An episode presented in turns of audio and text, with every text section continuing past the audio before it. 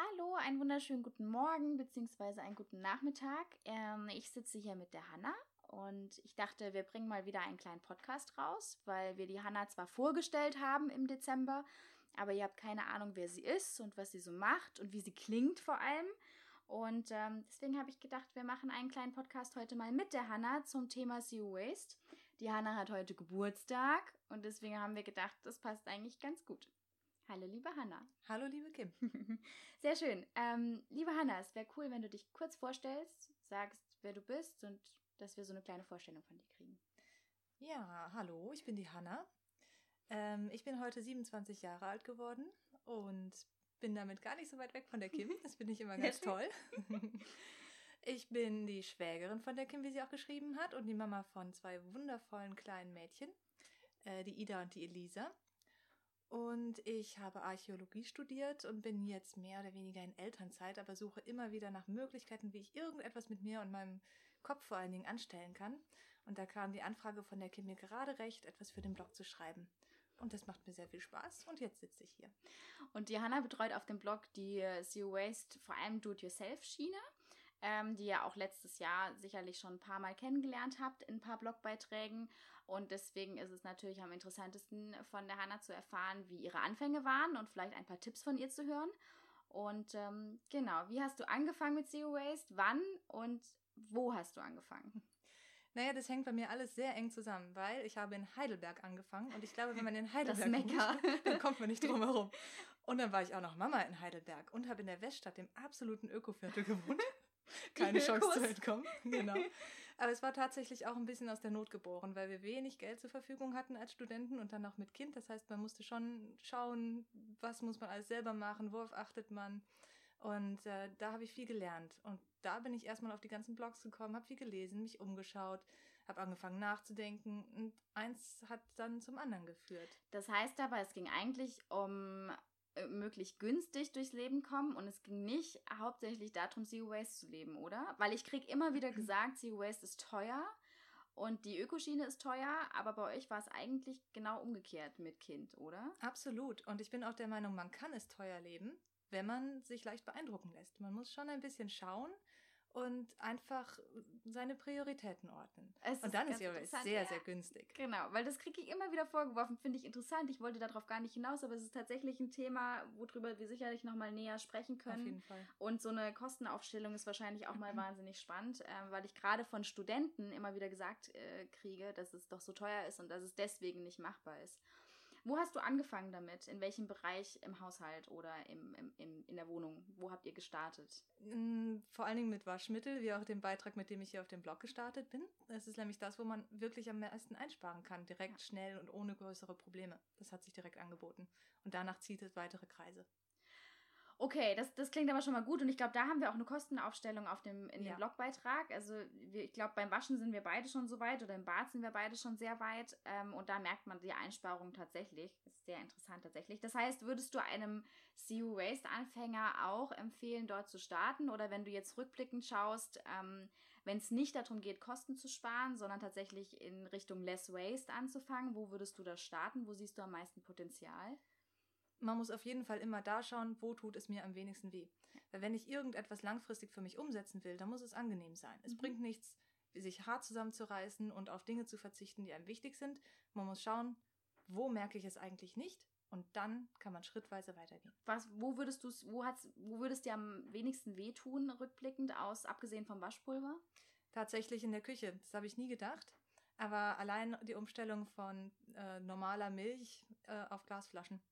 Tut nicht weh, aber man denkt die ganze Zeit, oh, das ist so umständlich. Wo kriegst du Glasflaschen her? Ich kaufe sie tatsächlich im Rewe. Krass, okay. Das, das müsste ich tatsächlich nachschauen. Ich glaube, unser Rewe hat. Ist, welche Marke ist das? Was ist das? Also, das ist natürlich, äh, da würde ich nicht nach Marke kaufen, sondern nach der Milchart. Ich kaufe zum Beispiel die Weidemilch von Landliebe ähm, weil Weidemilch bestimmten Produktionsbedingungen unterliegt, die mir persönlich zusagen. Ich glaube, das ist auch nochmal ein eigenes Thema, wo man ja. äh, wahnsinnig viel aufreißen kann. Okay, sehr interessant. Ich habe einige, die tatsächlich, München ist auch nicht so krass wie Heidelberg, aber in München sind auch sehr viele Leute sehr weit in die Richtung und da gibt es ähm, sehr viele, die schon wirklich beim Bauern kaufen und ihre Sachen selbst mitbringen, beziehungsweise Edeka führt es bei uns gerade ein, dass du dir wirklich Milch zapfen kannst, ähm, was halt wirklich ja was richtig krass ist. Cool.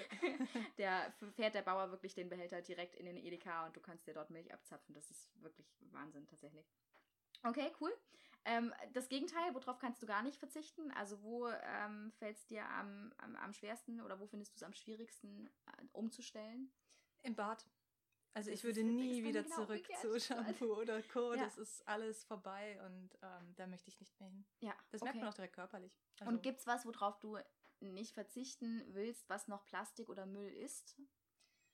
Ähm, oh, da muss ich in meinem Gehirn sogar kramen, aber ähm, irgendwas wird es geben. Ach ja, Wegwerfwindeln, muss ich Windeln. gestehen. Ich hab's ja. gewusst. also, ja, Windeln tatsächlich ein großes, großes Auch wenn ich Thema. da bestimmt von einigen zu hören bekomme, dass das überhaupt nicht schlimm ist, aber ja. Also es ist eine Riesenumstellung wahrscheinlich. Und, ähm, also manche Freundinnen von mir sagen überhaupt nicht. Vielleicht okay. ist es das äh, wie, beim, wie bei den Glasflaschen und irgendwann komme ich dahin. Aber ich sehe einfach die laufende Waschmaschine mit den Energiekosten und ob sich das dann noch bei Kind Nummer zwei rentiert. Ja. Und dann ist es noch bequem. Deswegen komme ich noch nicht in Versuchung. Ja. Okay, verstehe ich. Wüsste ich auch nicht, ob mir das so einfach fallen würde. Okay, wir sind, wir sind perfekt in der Zeit, würde ich mal behaupten. Sehr, sehr schön. Ähm, ich habe ein paar kurze Fragen, um dich tatsächlich noch ein bisschen kennenzulernen, beziehungsweise auch für die Zuschauer. Weil Zero Waste, da werden wir noch sehr viel von dir lesen und ich glaube, da gibt es auch viele Themen, allein wenn man so spricht, äh, wo man noch super tief ins Detail gehen kann. Aber noch so ein paar persönliche Fragen vielleicht. Ähm, ein paar Sätze zum Ergänzen. Vier Stück, ganz, ganz kurz. Mein schönster Rückzugsort ist. Meine Badewanne. ich würde meine Badewanne jederzeit gegen eine Dusche tauschen. ich, ich nicht. es ist, okay, das ist schon mal sehr gut. Ähm, warum? Wie oft nutzt du sie wirklich realistisch? Unterschiedlich. Während der Schwangerschaft wöchentlich. Da habe ich nur gebadet. Jetzt steht da ein klobiger Wickeltisch drauf. Auf der Badewanne. Auf der Badewanne, wir haben so einen Aufsatz. Sehr praktisch und praktisch, wenn man baden möchte, deswegen ungefähr alle zwei Monate einmal. Krass, okay, das ist wirklich, also ich gehe auch immer mal wieder baden, aber ich würde jederzeit wieder eine Dusche wollen. Das heißt aber auch, ihr habt eure Wickelkommode wegminimalisiert, oder? Genau, genau. Okay, das ist natürlich Das ist cool. auch etwas, was man denkt, was nötig ist und irgendwann feststellt, es ist nicht nötig. Ja, ja, habe ich auch schon oft gehört. Okay, Nummer zwei, meine Kinder sind hoffentlich lieb gerade. ich hoffe, sie stellen gerade nichts an. Nein, meine Kinder habe ich lieb. Sehr schön. Ähm, in fünf Jahren möchte ich. Noch mehr Kinder. Wie viele insgesamt? Auch für mich interessant. Ah, also drei sind schon gut. Drei sind geplant. Jetzt sind wir bei zwei von drei. Das ist ein guter Schnitt. Das, ich denke, das schaffe ich. Und ich glaube, danach höre ich auf. Wenn das dritte genauso wird wie, wie Nummer eins und zwei, dann glaube ich, ist das auch. Aber lieber dann ein Jungen oder lieber ein Mädchen? Lieber ein Mädchen.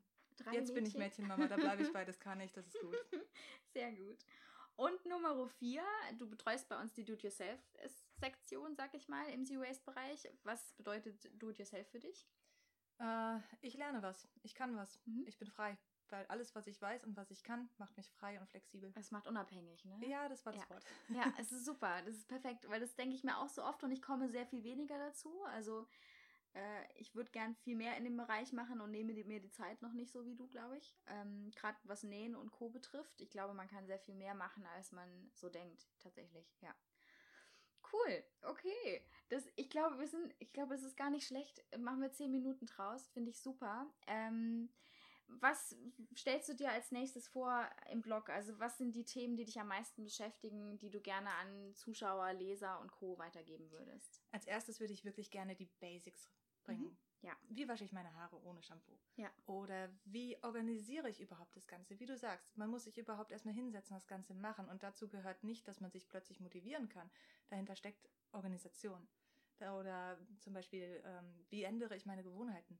Eines der größten Hürden überhaupt im Umweltschutz. Es geht gar nicht um die großen Dinge, es geht immer um die kleinen Dinge. Aber da liegt halt der Teufel im Detail. Sowas würde ich gerne behandeln. Mhm. Und dann weiterhin mit Rezepten, ein bisschen Naturkosmetik, allerdings auch vielleicht mal ein bisschen Gedankengut mit reinbringen ja. zum Thema, ähm, wie reise ich zum Beispiel ökologisch korrekt und sowas alles. Super schwieriges Thema. Sehr schwierig, ja. aber auch sehr spannend und auch machbar. Was heißt das für dich, ganz kurz? Also was bedeutet ökologisch Reisen für dich?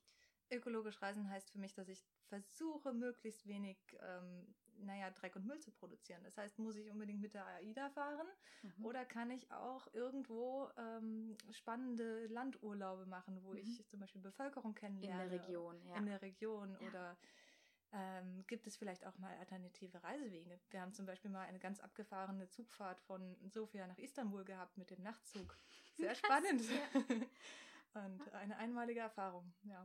Ich glaube, es fängt auch schon bei so Kleinigkeiten an, wie äh, muss ich wirklich äh, auf der auf dem Autobahn, auf der Raststätte äh, irgendwas essen oder nehme ich was selbstgemachtes mit? Also wirklich diese ganz Kleinigkeiten. Die meisten ähm, denken direkt ans Fliegen vermeiden und sonstiges. Also natürlich finde ich es auch schöner, regional, gerade bei uns unten um München in die Alpen zu fahren, wie dass ich jetzt irgendwo in die USA fliegen muss. Ähm, aber es fängt, finde ich, auch schon bei so bei so ganz kleinen Sachen an, ähm, die man genau. sich oft auf Reisen erlaubt, worauf man aber relativ einfach verzichten kann, tatsächlich. Genau, absolut. Und da sind wir auch wieder beim Thema Organisation. Ja. Da schließt sich der Kreis. Ja.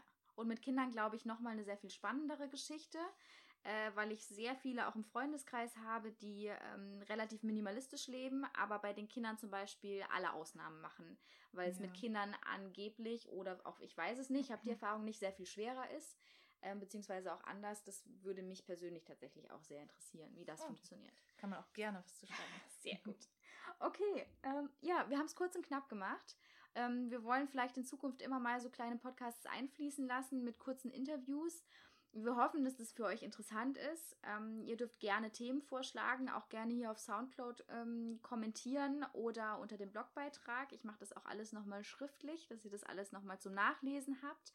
Ähm, ihr dürft Hanna gerne schreiben. Also die E-Mails kommen sowohl bei Hanna als auch bei mir an.